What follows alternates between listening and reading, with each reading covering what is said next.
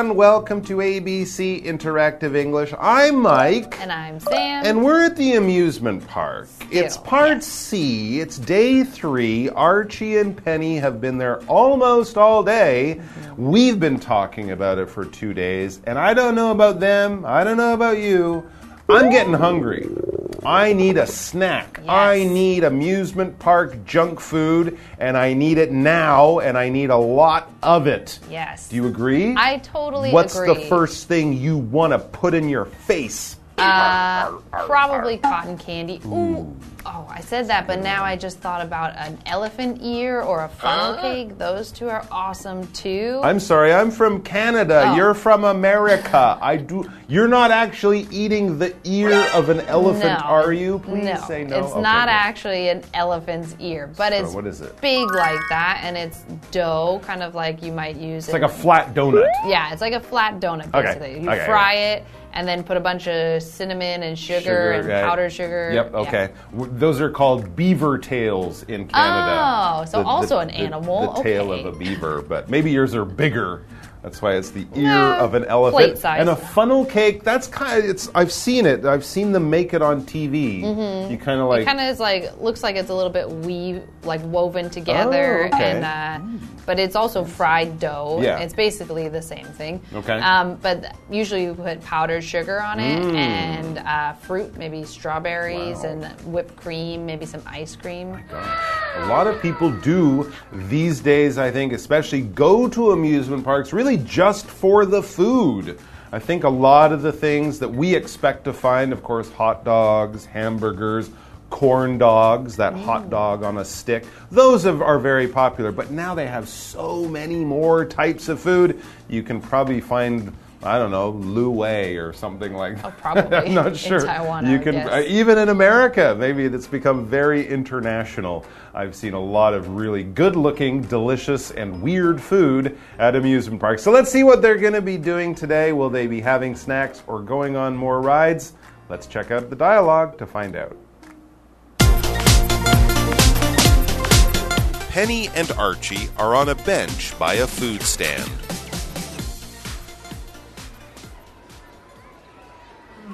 Yum. This turkey leg is just what I needed. I totally agree. It's also a good thing that I didn't have this before the spinning teacups. You looked so dizzy. I thought you were going to throw up.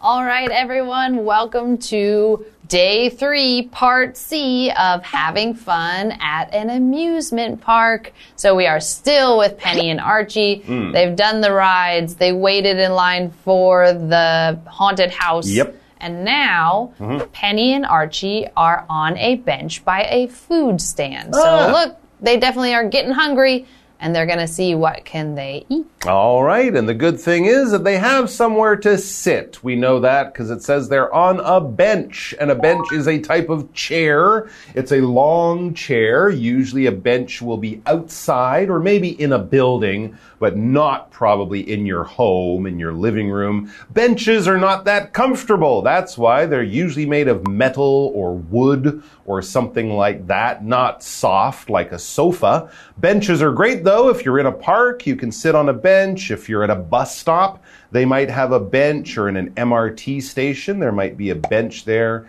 that you can sit on while you wait for your train. And as I said, it's not for one person. It will probably be long enough for at least three people or something like that. But it's also great because it will be outside, but it's a place to sit so you don't have to sit on the ground. They can enjoy their food while sitting comfortably on the bench. Yes, and so we're going to see what food did they eat, and we see that Penny says, "Yum! Hmm. This turkey leg is just what I needed." So clearly, by saying "Yum," this is really good to eat. She's excited about this food, and it is a turkey leg. So a turkey is a noun. It is a type of bird. It's the kind of bird that is, uh, you know, they're pretty big and they have big fanned out tails, and they usually have a little little gobbler. Beard? I don't even know Oh, exactly the what it's called. Piece of skin. Yeah, and so and they they gobble is what we say in Gobble, English. gobble, gobble gobble gobble gobble. Yeah. Um, and so this is the bird that we ty typically eat for Thanksgiving Hmm. in America.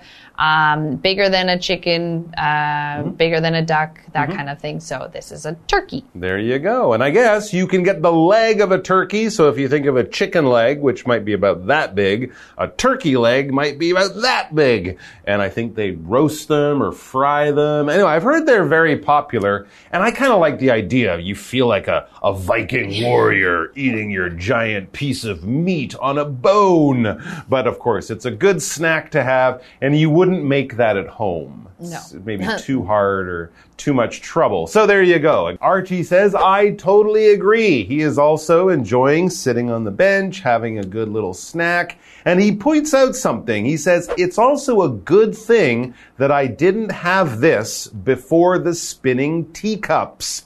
A very mm. good tip, a good bit of advice there. He's saying, I didn't have this, I didn't eat this snack, this food, before the spinning teacups. That's another one of the more popular, famous amusement park rides, the spinning teacups. I think it started at Disneyland. I think so, yeah. But it's just one of those rides where you kind of spin around a lot. The cup is spinning and you're spinning and then the whole ride is spinning. So you start to feel very dizzy and you might also start to feel not so good in your stomach area like your food is trying to escape from your body. So if you eat like a giant greasy hamburger and then go on the spinning teacups, you might be giving the hamburger back to the world in a way that you don't want. Yes. And so Penny says, You looked so dizzy. Mm. So on that teacup ride, you looked very dizzy. Mm. I thought you were going to throw up. Yeah, no fun. Yeah, not a fun thing to do at the park, especially because that meal was probably very expensive. You don't mm. want to waste it and put it all back out there. That's true. And also because you're spinning around when you throw up, it might go everywhere. Um, and you will still feel dizzy. That's the other thing because feeling dizzy has nothing to do with your stomach. It has to do with the liquid in your head and in your ears. Specifically, if you spin around very, very quickly, then you stop you will still feel like you are spinning around because the liquid in your head and your ears is still moving. And that feeling that you're going to fall down, that the world is, the ground is moving under you or something like that, that is the feeling of being dizzy. And of course, this can happen if you stand up too quickly. Mm-hmm. It can happen if you're a skater and you spin around like they do on TV. And whatever the case, if you're not used to it, it might make you want to throw up. Yes. And so that is our next word, throw up.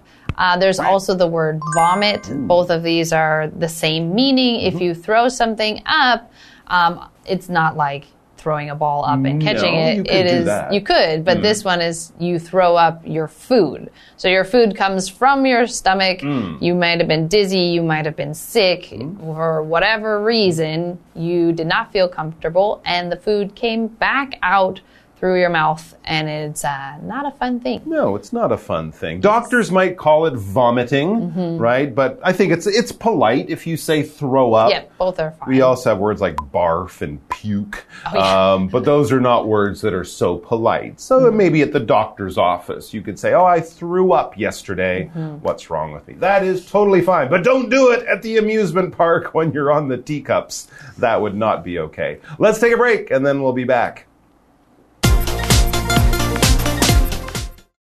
I almost did. I think I started feeling strange after the merry-go-round. Really? That didn't affect me, but the bumper cars did. Yeah, I bumped into you really hard several times. I know. You made my head go backward and sideways. That was fun. Just like our time here.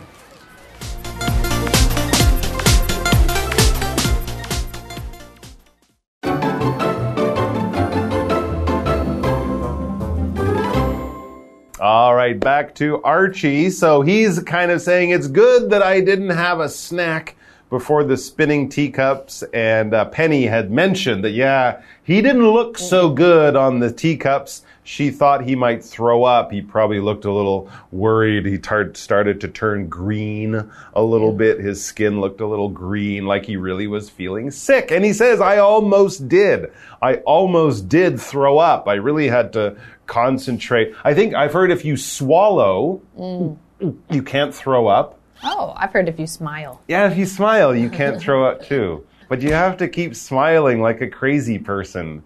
I feel really terrible and I really want to go to the bathroom. Anyway, so there are some things, and I guess he did that. He didn't want to throw up on the ride. He says, I think I started feeling strange after the merry-go-round. Okay, another ride that will spin around. This is the one where you're kind of on the horses. Little kids, I think, like this ride. But yeah, you are going around in a circle, and that also might make you feel dizzy. Yes, and so Penny says, Really? That didn't affect me. Hmm. So the merry-go-round and all hmm. those stuff, all those spinning arounds, Yeah. Penny isn't bothered No, by it. it's pretty slow, the mm-hmm. merry-go-round. But hmm. the bumper cars did. So Oh. Penny didn't feel any kind of sickness or anything from those spinning rides, but the bumper cars where they're crashing into each other did make her feel a little. I guess when you eh. hit, your stomach is, you know, moving around Maybe. or something. And also, I mean, you can turn really fast in those, so it might make you your head spin a little bit, but it definitely affected her. To affect, to use this as a verb, um, is basically to cause a change in something. If you study more, it will affect your grades. You'll get better grades. A doctor might say, hey, if you're feeling tired all the time, maybe exercise a little bit more. It might affect you in a good way. We also have this word effect with E at the beginning. E F F E C T. A lot of people get these confused. Affect with the A is the verb to cause a change.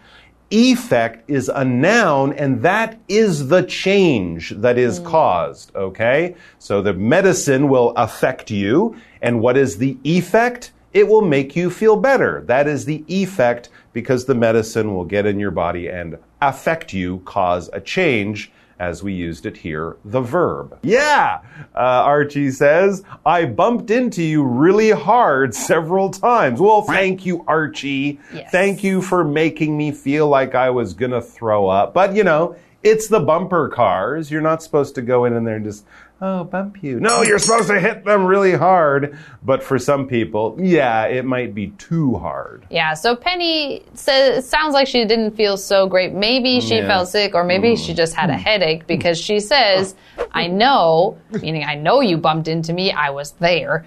And she says, You made my head go backwards and sideways. Ow. Yeah, so maybe she Ow. has a bit of a headache now instead Yeah. of just feeling sick. I would have a neck ache probably from having my head thrown around like mm. that. And that's a good point. Maybe if you're an older person, the bumper cars might cause some injury. So you do need to be careful with these things, especially older folks. But, anyways, Archie says that was fun. Just like our time here. So the bumper cars were fun.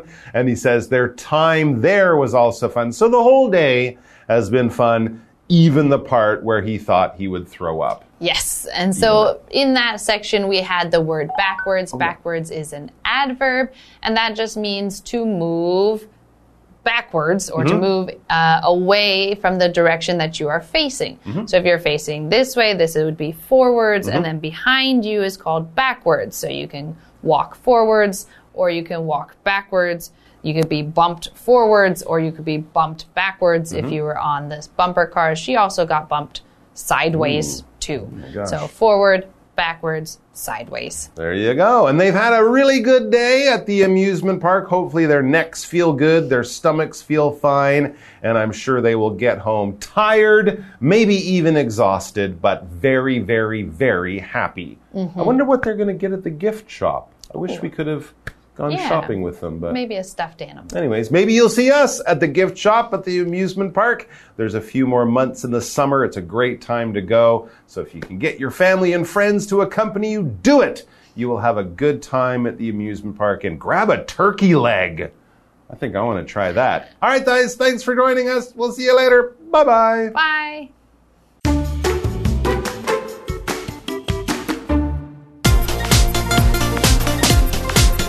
Penny and Archie are on a bench by a food stand.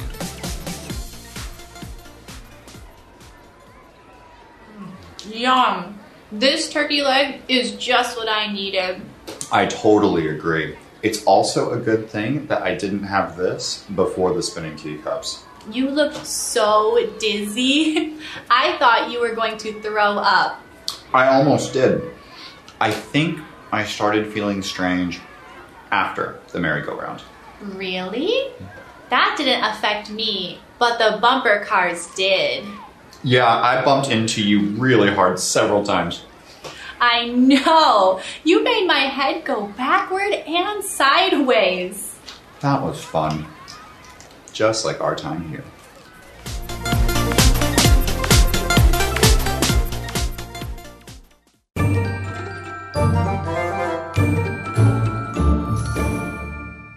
Hello, I'm Tina。我们来看这一课的重点单词。第一个，bench，bench 名词，长凳、长椅。The old man sat on the bench and enjoyed the warm sunshine。老人坐在长椅上，享受温暖的阳光。Sunshine 就是阳光。下一个单词，turkey，turkey 名词，火鸡或者是火鸡肉。We had roasted turkey for Thanksgiving dinner。 感恩节晚餐我们吃了烤火鸡，roast 就是烤。下一个单词，dizzy，dizzy 形容词，头晕目眩的。I felt dizzy after riding the roller coaster。我坐完云霄飞车后感到头晕目眩。最后一个单词，backward，backward 副词，向后往后。He took a step backward when he saw the snake in front of him。 当他看见眼前的蛇时，他向后退了一步。接着我们来看重点文法。第一个，It's a good thing that 加主词加动词，幸好怎么样？这里的 that 可以省略。我们来看看这个例句。It's a good thing that I brought an umbrella. It's raining now. 幸好我带了伞，现在下雨了。下一个文法，throw up，呕吐。我们来看看这个例句。I ate some bad food and threw up all night. 我吃了一些坏掉的食物，整晚都在呕吐。最后一个文法，bump into 撞上，bump 指的是撞碰。我们来看看这个例句：I wasn't paying attention and bumped into a tree while walking in the park. 我没有专心走路，在公园散步时撞上了一棵树。以上就是这课的重点单词跟文法，我们下一课再见。拜拜。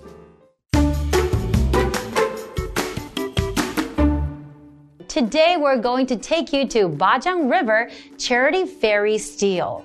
Now it has a really interesting story behind it. At the Bajang River, a long, long time ago, if people wanted to cross this river, they had to walk across the river.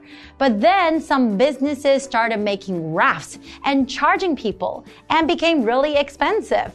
So the local authorities hired boatmen and eventually it was free. But later on, a suspension bridge was also built. However, there's no bridge there right now, but you can only imagine how many people have crossed the river. So let's learn more about the Bajang River Charity Ferry Stele. At the south end of Nantian Ancient Road, there is a municipal historic site called Bajang River Charity Ferry Stele. The Bajang River Charity Ferry Stele is located next to Amitabha Temple. The stele was built in 1847 and recorded a story. A long time ago, if people needed to cross the Bajang River, the former name of the Bajang River, they had to roll up their trouser legs and walk across the river with their own feet. Afterwards, some people made rafts and started to run a business ferrying people to their destinations. However, the fee was too high and caused disputes. Therefore, the authorities and local gentry decided to hire boatmen and pay them with money from rent off of fields. This way, people could cross Bajang River without any charge. Taking a raft was convenient, but sometimes bad weather caused a shutdown. As a result, in 1923, during the Japanese ruled period, a suspension bridge was built. In honor of the construction, the foundation of the stele was inscribed with words. Now the bridge can no longer be seen, but the bridge pier located next to Bajang River is there. We can imagine how people crossed Bajang River here.